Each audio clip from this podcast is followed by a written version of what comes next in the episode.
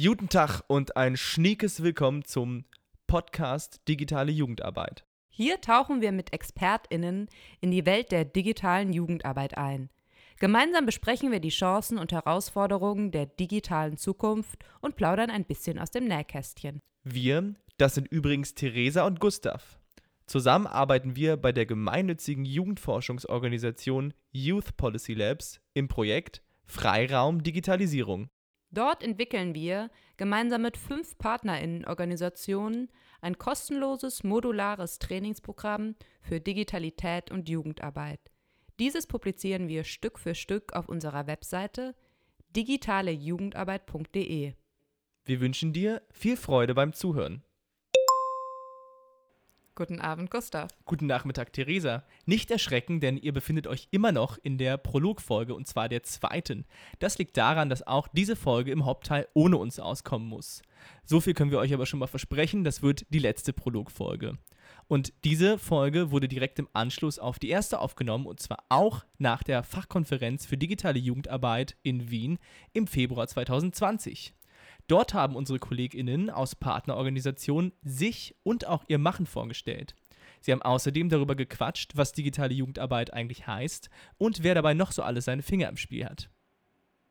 Im zweiten Teil dieses Gesprächs und damit auch in unserer heutigen Folge geht es um den Zustand der Digitalisierung in der Jugendarbeit.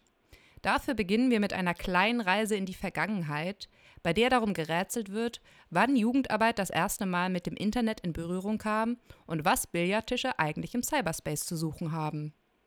Es wird darüber diskutiert, was für Hindernisse der Jugendarbeit bei der Digitalisierung begegnen und welche Einstellung dabei helfen kann, diese zu überwinden. Es geht im Prinzip also darum, was für eine zeitgerechte Entwicklung der digitalen Jugendarbeit alles notwendig ist, aber auch darum, was es eigentlich alles schon gibt. Das Gespräch beantwortet zum Beispiel die Frage, weshalb es bei der Digitalisierung nicht nur darum geht, sich einzelne Tools anzueignen und warum es manchmal schon reicht, Jugendlichen einen geschützten Raum zu bieten, um ihre Begeisterung für das Internet zu teilen.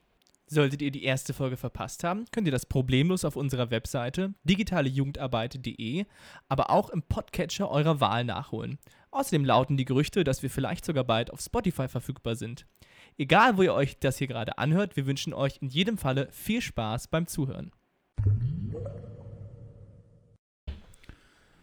Leute, wir reden voll positiv über den Zustand der Digitalisierung in der Jugendarbeit. Ich sehe schon, das wird sowas von nicht funktionieren. Ah, voll gut, es wird funktionieren. Komm, wir konzentrieren uns jetzt. Wir glauben, wir glauben dran. Also, erste Frage, und ich weiß die Antwort darauf tatsächlich auch selber gar nicht. Ich schaue mal hier äh, zu meiner Rechten in die historisch gebildete Teil der Runde. Seit wann diskutieren wir Digitalisierung in der Jugendarbeit in der europäischen Jugendarbeit, sag ich mal? Hat das angefangen mit der, also ich meine, ne, ich meine jetzt nicht, wann hat der erste Mensch es ausgesprochen, sondern wann, seit wann ist das so Sektorgespräch? Ähm, war das mit der Konferenz vor zwei Jahren das erste Mal, dass das wirklich Thema wurde? Oder? Nein, nein, nein. nein. Es wird schon länger diskutiert. Also das führt mich zu der Frage, was ist Digitalisierung der Jugendarbeit? Was ist digitale Jugendarbeit? Weil über Online-Jugendarbeit reden wir schon sehr lange, hm. gefühlt. Ne? Also irgendwie so, was macht jetzt das Internet mit uns und mit hm. der Jugendarbeit?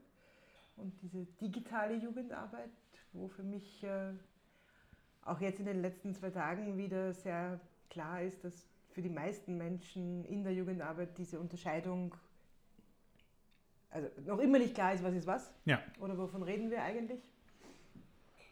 Ja, aber ich kann mich an eines der ersten Seminare 1997 erinnern, wo es darum ging, wie verwenden wir jetzt das Internet, um jungen Menschen Informationen näher zu bringen. Und das war in Finnland, weil die Finnen sehr viel weiter sind in diesem Bereich, auch jetzt noch sehr viel weiter hm. sind als wir. Und der Rest von Europa kam dahin, um mal zu hören, hm dass es das gibt und äh, abzuschätzen, ob das jetzt was ist, was wieder vorübergeht hm. oder ob wir uns jetzt tatsächlich damit auseinandersetzen müssen, weil das irgendwie bleibt. Und ich würde sagen, die Hälfte fand damals noch, das geht schon vorüber. Also müssen wir nicht.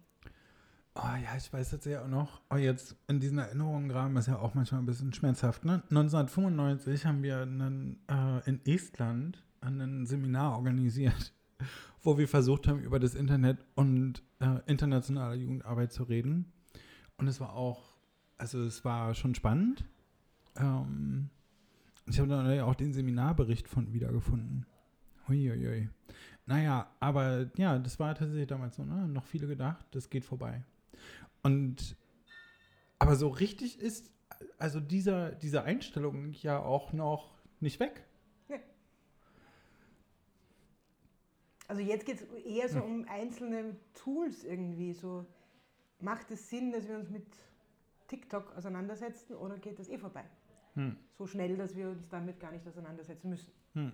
Und oft ist es ja tatsächlich auch so, dass die Dinge wieder vorbeiziehen, ohne dass man, also bevor wir es überhaupt Hm. umgesetzt hätten oder überhaupt angedacht hätten, ist es schon wieder nicht mehr so relevant. Ja. Du meinst, wenn man sich dem geduldig äh, lange genug verweigert hat, ist es auch vorbei. Das- Und das muss doch gar nicht so lange sein. Also das kann ja manchmal sein, dass du nur zwei, drei Jahre dich irgendwas verweigern musst und es ist schon wieder weg. Aber wenn man, wenn man redet über, wenn es angefangen hat, in, in meine Definition, so, das Mhm. ist nur meine, ähm, ist das, wenn das Internet sich geändert hat? Ich meine, es waren nur Informationen und E-Mails schicken und wir haben, weil alle, nicht alle junge Leute Internet zu Hause hätten, haben wir natürlich in, im Jugendzentrum überall Internetcomputers äh, gesetzt, hingesetzt. Äh, und die große Umschlag war, wenn das Internet ein sozialer Platz werden würde, äh, wo junge Leute viel mehr Sachen machen und ein Teil von ihrem sozialen Leben sich Hm. da abspielt. Und ich glaube schon, dass das so ungefähr angefangen ist mit Second Life. Hm. Au- Auch weg, weiß ich, aber Ja. auf eine war es mehr zu tun, als nur etwas nachzuschauen. Meinst du, dass es durch Second Life das erste Mal als echter sozialer Interaktionsraum Mhm. wahrgenommen wurde? Ja. Weil es viel einfach auch spiegelt, weil es nachahmt und deswegen konsequenterweise auch Second Life hieß. Okay. Ja, und also aus meiner Erinnerung waren es die ersten Versuche, Jugendinformationszentren da zu bauen. Oh ja, und ich weiß noch auf manchen Konferenzen und Veranstaltungen und Seminaren und so, dann und dann äh, genau, und dann wollten Menschen da Jugendzentren drin nachbauen und und wir haben uns Billardtische in Second Life angeschaut. Das ist so. ja geil. Ja, Ja, Also als Geschichte ist das Ja. wirklich sehr spannend. ja, ja. Aber irgendwie ist es gescheitert, oder? ja. Also, weil, und es war eine, glaube ich, der einige, eine traumatische Erfahrung auch für die Jugendarbeit, da viel in Ideen reinzustecken und eben Billardtische Hm. zu bauen und ganz tolle Dinge zu machen und dann wurde es nicht wirklich angenommen und verschwand dann auch irgendwann wieder und man hat viel in- investiert an Hm. Energie und Zeit und Geld, also so im Sinne von Arbeitskraft und äh, dann war es wieder weg und das war frustrierend. Ja. ja, das ist aber, also das finde ich so eine der Aspekte vom Zustand von Jugendarbeit und Digitalisierung, der mich tatsächlich ein bisschen verwundert, weil wir eigentlich in der Jugendarbeit, also in der, in der Jugendarbeit in physischen Umgebungen, so in der, also Offline-Welt ist es ja auch nicht mehr, schon lange nicht mehr, aber äh, da sind wir das so gewohnt, Plätze auszuprobieren, Plätze zu verändern, zu experimentieren und sehr bewusst zu experimentieren. Ähm, wir bauen Jugendzentren in Shopping Malls auf. Wir versuchen das in Schulen. Wir bauen Keller um. Wir bauen Dachgeschosse um. Wir bauen neue Häuser. Wir bauen alte Häuser um. Wir nehmen Matratzen und bauen Jugendclubs auf. Ähm, Festivals auf. Und all das macht der Profession überwiegend Spaß. Ja. Zu sagen, ne, wir experimentieren einfach mit den Räumen und Orten, wo wir Jugendarbeit machen. Und natürlich gehört zum Experimentieren dann auch, manche Sachen funktionieren halt super gut und manche Sachen floppen hart. Und okay, macht man halt weiter. Ne? Ist einfach Grundeinstellung. Und diese Einstellung hat sich überhaupt noch nicht übertragen auf Online-Räume. Ne? Also einfach zu sagen, ja, Mai, probieren wir halt TikTok mal aus. Ja, ist, wenn scheiße ist, ist scheiße. Darf man das sagen? Ja, schon. Naja, wenn es doof ist, ist doof. Ähm, und wenn es toll ist, ist toll. So, ne? Wir probieren Instagram einfach mal aus. Wir äh, twittern uns die Finger wund, bis wir merken, ob das irgendwas bringt oder nicht. Und so diese Einstellung, die fehlt halt noch fast komplett. Und ähm, man hat, wenn man sich mit diesem Thema auseinandersetzt in der Jugendarbeit, gefühlt seit 15 Jahren das Gefühl, man wäre Pionier oder Pionierin. Und das ist ein bisschen verrückt eigentlich. Ne? Warum, warum ist es so? Warum? Ich glaube, dass es ganz stark auch daran liegt, dass man ja immer noch sehr stark so eine Trennung zwischen digital und analog macht und so tut, als wenn das irgendwie unterschiedliche Räume wären oder ja, als wenn man da etwas voneinander trennen kann, was ja eben heute eigentlich nicht mehr der Fall ist. Das sind ja ineinander gewachsene Welten und ähm, das erlebe ich immer wieder. Und dann kommt es natürlich auch ganz schnell dazu, dass man sagt, das ist immer nur ein Tool, aber es ist ja viel mehr als ein, nur ein Tool, Digitalisierung. Ähm, ja. Und also ich glaube auch dieses Denken in Tools, also ist äh, TikTok in zwei Jahren noch aktuell, ist eigentlich die, die falsche Frage. Es ist jetzt aktuell. Warte, Und- warte, ich muss einen kurzen, schlechten Wortwitz machen. Denken in Tools machen only fools. Da, da. Dazu muss man zwei Dinge sagen. Erstens ist die Karnevals- oder Faschingssaison gerade vorbei. Vorbei. Zweitens kommt Max, der dieses Geräusch gemacht hat, ursprünglich aus dem Ruhrgebiet. Ja. Und eigentlich wollte Friedemann jetzt was Gescheites sagen und du hast ihn Mm, unterbrochen. Sorry, Ähm, das Leben ist hart. Muss er also durch? Ich, ich, wollte halt sagen, die, diese Überlegung, ist es in zwei Jahren noch aktuell, äh, zeigt ja eigentlich, dass, dass, dass quasi das immer nur reaktiv passiert und dass qua- quasi gar nicht das Mindset da ist, okay, ich möchte äh, schauen, was jetzt aktuell passiert und nicht erst quasi äh, eine Folgenabschätzung machen. Ähm, und da, da ist ganz viel Mindset, was, glaube ich, einfach nicht da ist. Und das ist das Problem. Weil Na. Jugendliche sind, also agieren halt.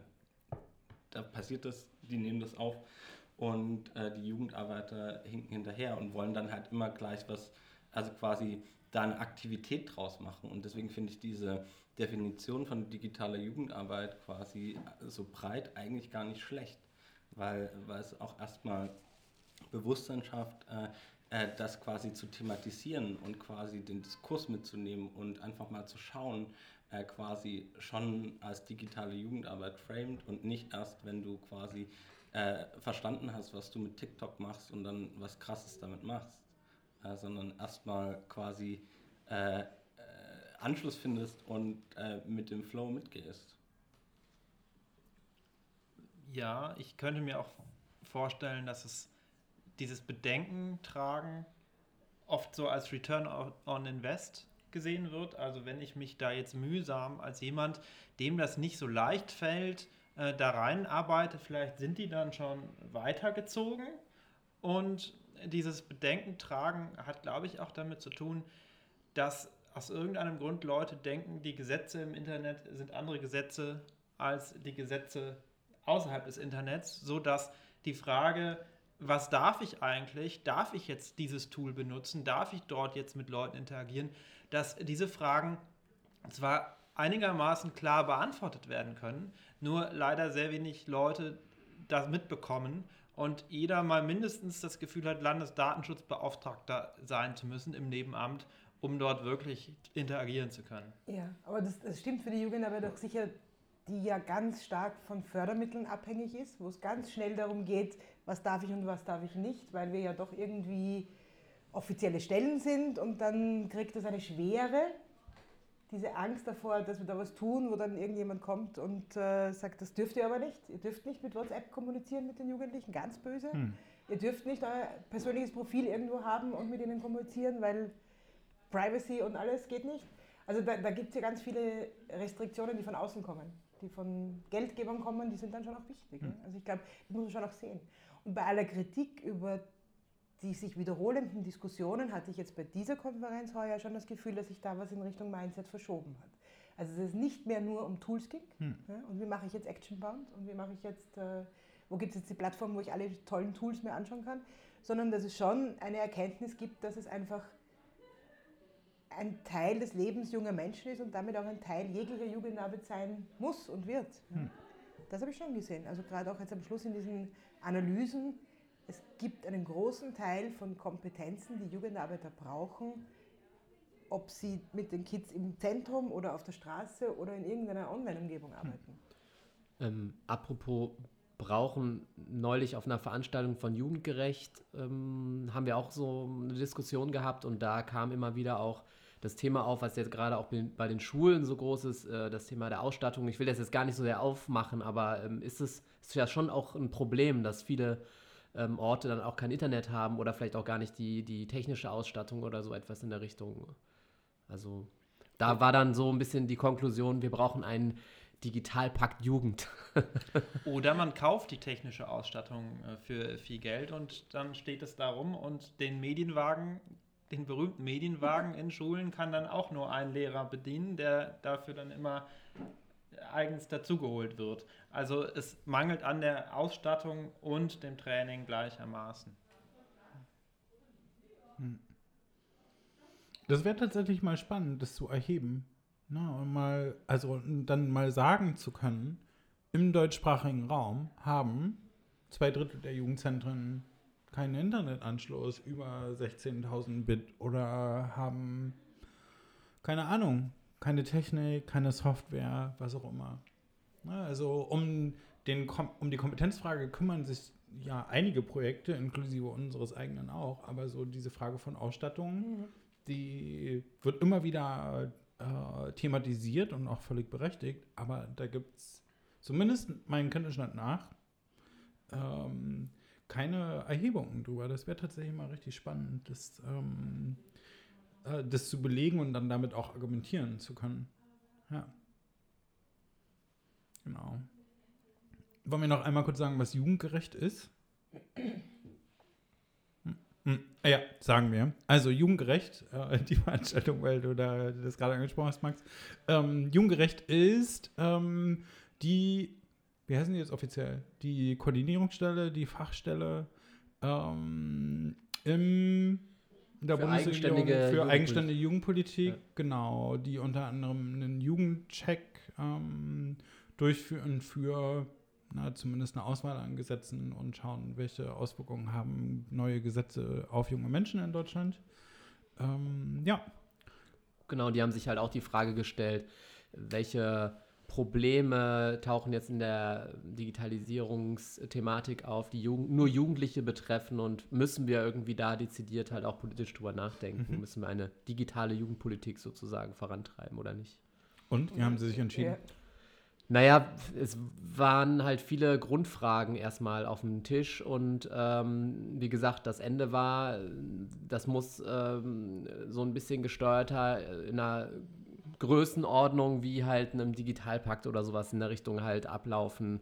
Ähm, also wir waren noch sehr stark am Anfang, muss man hm. sagen, ja. Aber diejenigen, die dort waren in der Runde, ähm, kannten sich durchaus auch schon mit vielen Ding aus. Also ähm, das hm. äh, ist, ja, aber es ist ja auch eine höhere Flughöhe. Äh, hm. mhm. Ja. Digitalpakt Jugend. Das wäre doch mal was. Ja, aber da stehen wir so ein bisschen, ne? Im deutschsprachigen Raum. Hm. Immer noch eine sich zwar verschiedene, aber zu häufig verkürzte Diskussion, die wir versuchen nach vorne zu bewegen. Ist ja auch schön. Ne? Na, so, so ein Ziel vor Augen. Wir wollen, dass es anders wird. Ach, gut, jetzt haben wir hier zweimal ins Mikro gesäuft. Was kann man denn noch darüber sagen? Also. Also was man, was man noch dazu sagen kann, es gibt ja schon sehr viel. Also gerade wenn es jetzt um die Frage, was brauchen wir jetzt eigentlich noch alles, okay, Internetanschluss, klar, ähm, aber wenn es jetzt darum geht, äh, Materialien, also sag ich mal irgendwie äh, Ideen, was man mit digitalen Tools machen kann, ähm, wie man sich damit beschäftigen kann, was für äh, ja, äh, auch, auch Implikationen oder, sag ich mal, Veränderungsprozesse so in der Gesellschaft ablaufen und wie man die auch so ein bisschen reflektieren kann. Da gibt es ganz viele Materialien ähm, mhm. von diversen Projekten, die entwickelt wurden. Ähm, und das ist erstmal sehr positiv. Mhm.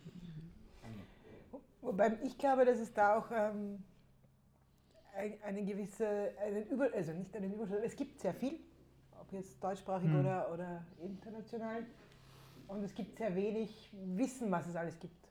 Das heißt, mhm. für mich ist so auch ein bisschen die Frage einer Informationsoffensive vielleicht auch oder einer, den Menschen, die das dann machen sollen, auch näher zu bringen, wo sie das alles finden. Ich glaube mhm. nicht, dass das bekannt ist. Ja, das ist so eine klassische Kompetenzfrage, sage ich jetzt mal, im digitalen Raum die Informationen halt irgendwie zu filtern. Ja, das stimmt. Ähm, ich würde auch sagen, es gibt äh, coole Projekte. Also zum Beispiel, was äh, die Open Knowledge Foundation mit Jugendhakt macht, ist ein super Projekt. Und äh, das sind aber Leuchtturmprojekte, mehr oder weniger. Und quasi das in die Breite zu bringen, ähm, wäre die Herausforderung ähm, aus meiner Sicht.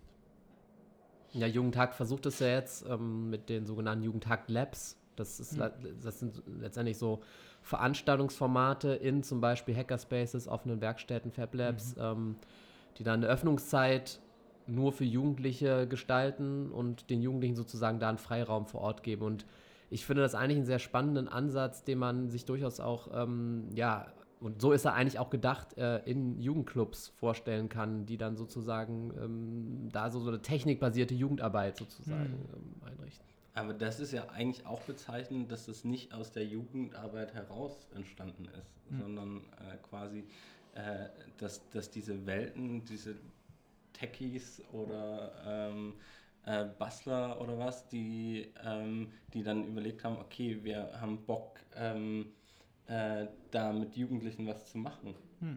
Und nicht Jugendarbeiter, äh, die gedacht haben, okay, äh, da ist ein neues Feld, was sich auftun, lass uns das mal erschließen. Und vielleicht muss man diesen Bogen einfach äh, schlagen und diese beiden Welten äh, zusammenbringen. Ja, ich meine, das auf jeden Fall und das passiert tatsächlich auch. Also jetzt zum Beispiel in Brandenburg gibt es eine relativ große Gruppe von solchen Werkstätten, die auch dezidiert eben mit der mit Jugendeinrichtungen zusammenarbeiten, zum Beispiel in Cottbus. Das Fab Lab Cottbus macht das ähm, mit Mädchen in Aktion.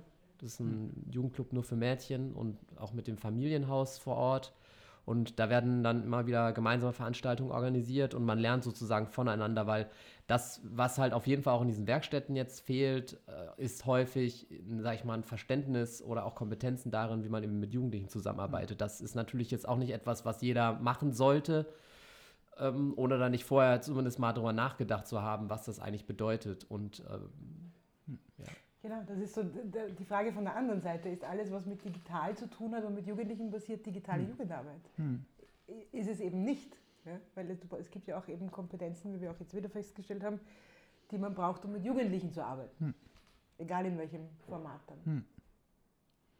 Ja, ja, oder auch um mit Jugendlichen zu Themen zu arbeiten, die sie bewegen auf eine bestimmte Art und Weise. Ne? Also äh, viele von den Projekten, über die wir reden, sind am Ende ja schon sehr äh, von Jugendlichen bestimmt und auch von Jugendlichen getragen. Und die Unterstützung, die sie bekommen, ist vor allem äh, technischer Natur.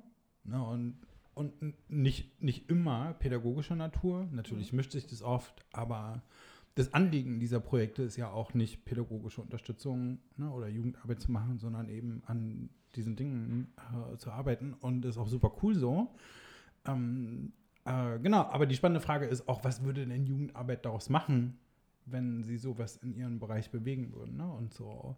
Und ich glaube, was uns einfach so ein bisschen fehlt, ist auch so Veranstaltungsformate, die für diese Dinge Begeisterung produzieren. Ne? Also ich denke gerade ähm, zurück an die TinCon, die Teenage Internet Convention. Ein Format, das ähm, in Berlin entstanden ist und äh, sich jetzt auch so ein bisschen durch Deutschland bewegt. Und es war ursprünglich eine, äh, ein Veranstaltungsformat, wo nur junge Menschen hin durften, unter 21. Jetzt sind es, glaube ich, ist die Altersgrenze 25.